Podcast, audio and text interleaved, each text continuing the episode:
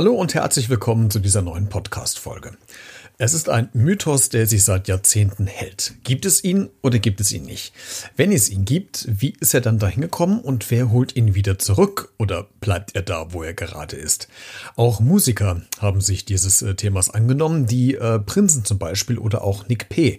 teilen mit uns ihre Gedanken, Sorgen, Ängste und Hypothesen. Es geht um den Mann im Mond. Und heute, heute verspreche ich, lösen wir dieses Mysterium, ob es ihn gibt oder nicht. Kleiner Spoiler.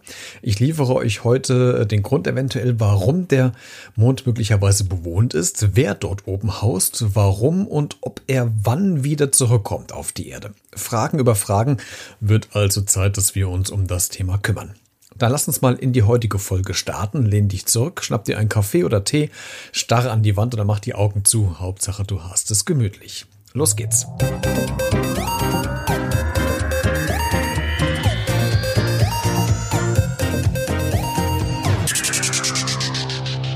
Folge 8.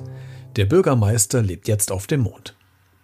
Sternzeit 2020. Eine weit entfernte Galaxis. Tagebuch des Podcasts 08. Endlich haben wir ihn gefunden, den Mann im Mond. Er ist männlich, circa 53 Jahre alt, etwas grau meliert. Es ist ein Deutscher, politisch interessiert, hat Familie auf der Erde hinterlassen, Kinder aktuell unbekannt. Dauer des Aufenthaltes bisher auf dem Mond etwa acht Jahre. Wir untersuchen aktuell gerade, wie er hier hingekommen ist. Erste Anzeichen dafür sind aber erkennbar, Indizien eine Tageszeitung mit politischem Inhalt. Es ist eine ganz normale Schulwoche, die aber doch sehr außergewöhnlich endet. Wir befinden uns gerade in der Sachunterrichtsstunde und das aktuelle Thema unseres Projektes ist der Weltraum. Unendliche Weiten. Ach, lassen wir das. Weltraum. Galaxis, Milchstraße, die verschiedenen Planeten, natürlich auch unsere Erde. Es gibt also eine Menge zu besprechen. Bereits seit einer Woche kümmern wir uns um diese Thematik. Was haben wir bisher alles gemacht? Die Klassiker. Mit Luftballon, Kleister und Zeitungspapier Kugeln hergestellt, diese dann mit Wasserfarben so angemalt, wie die Planeten in unserem Sonnensystem aussehen und an die Klassendecke gehängt. Jetzt sieht es bei mir aus wie bei Captain Kirk, wenn er aus der Windschutzscheibe seines Fluggerätes schaut. Eigentlich ziemlich cool. Man muss sich jetzt nur als Erwachsener merken, wann man sich in der Klasse beim Herumgehen und Kontrollieren ducken muss. Sonst macht es alle zwei Meter Gong und Blob am Kopf, wenn man mal wieder an diversen Saturnmonden oder der Sonne angeschlagen ist. Ich spreche da aus Erfahrung. Die Kids haben die Planeten doch eher etwas weiter herunterhängen lassen. Naja, werde ich auch mal wieder herausgefordert. Wir haben nicht nur gebastelt, sondern natürlich uns auch mit den einzelnen Planeten beschäftigt. Wie ist der aufgebaut? Kann man darauf leben? Was ist das Besondere? Welche grünen Männchen gibt es denn auf dem Mars? Bekommt man auf dem Saturn wirklich ein TV-Gerät? Übrigens, das ist keine ausgedachte Zwischengeschichte. Ich verweise auch darauf hin, dass häufig immer mal wieder die Kinder denken, die Kühe sind wirklich lila auf der Wiese. Siehe Aufdruck auf der Milka-Schokolade. Zurück zur Astronomie. Jupiter, Mars, nein, der ist nicht essbar und, und, und. Plakate wurden erstellt, Steckbriefe geschrieben und Vorträge gehalten. Die Plakate hängen jetzt außen an der Wand vor dem Klassenraum und so manche Eltern verwechseln jetzt die Astronomie mit Astrologie und vermuten den Hauptstandort von AstroTV in meinem Klassenraum. Ob ich mal schnell kurz nachschauen kann, wie es beruflich weitergeht, ob die Steuerrückzahlung nächste Woche kommt, der neue Fernseher vom Saturn bezahlt werden muss und ob der Mann wirklich was mit dem Fußballerkollegen hatte. Spaß. Naja, jedenfalls sind alle total motiviert mitzuarbeiten und es kommen total tolle Geschichten dabei heraus.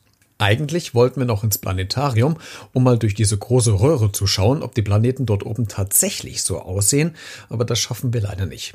Tagsüber ist es selten nachts und abends im Dunkeln will keiner mehr vor die Tür. Also behelfen wir uns mit dem Mond und die Aufgabe.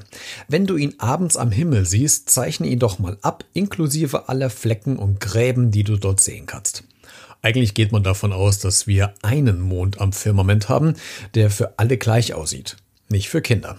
Bei einem Bild ist das Teil eine weiße Schneekugel ohne jegliche Schönheitsmakel. Beim anderen wiederum könnte man meinen, die Zellulite hätte beim Mond sehr bleibende Kratereindrücke hinterlassen. Andere wiederum haben anscheinend die Gelbsucht gesehen.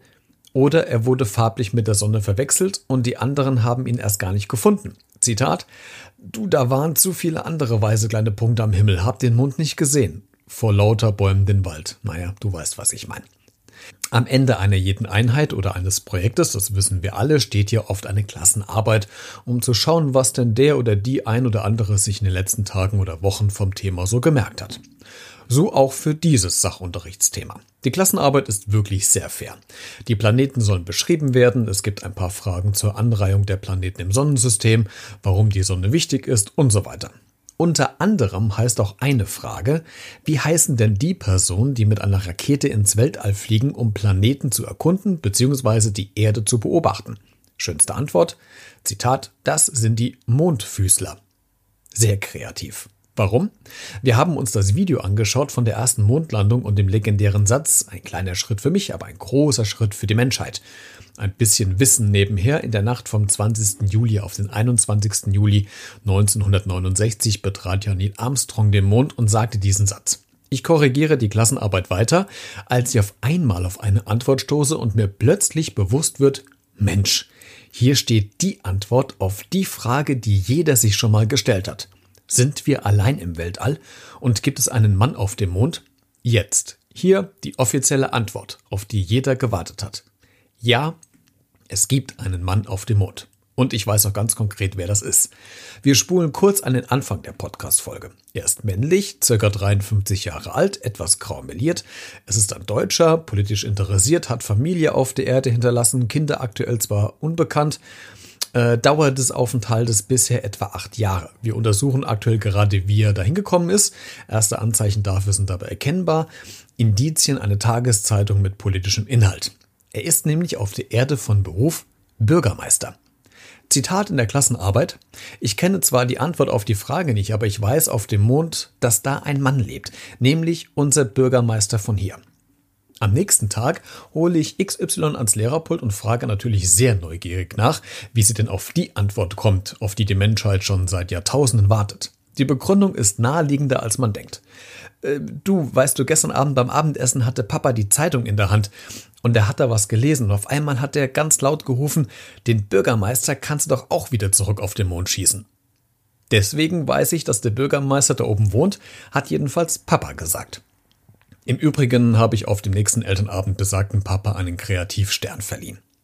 Die Moral von der Geschichte, wenn du eine andere politische Meinung hast als dein aktueller Bürgermeister oder die Bürgermeisterin vor Ort, dann diskutiere diese besser weiterhin außerhalb der eigenen vier Wände, weg vom Abendessen, wo der Nachwuchs diese nicht mitbekommen kann.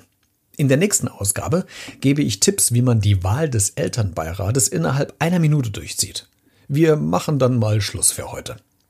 Wenn du noch eine kuriose, witzige oder rührende Geschichte hast, dann schreib gerne E-Mail an hallo t-online.de oder kontaktiere mich über die sozialen Medien. Alle Geschichten bleiben anonym und es werden keine Namen genannt. Ich bin sehr gespannt, was du so zu erzählen hast.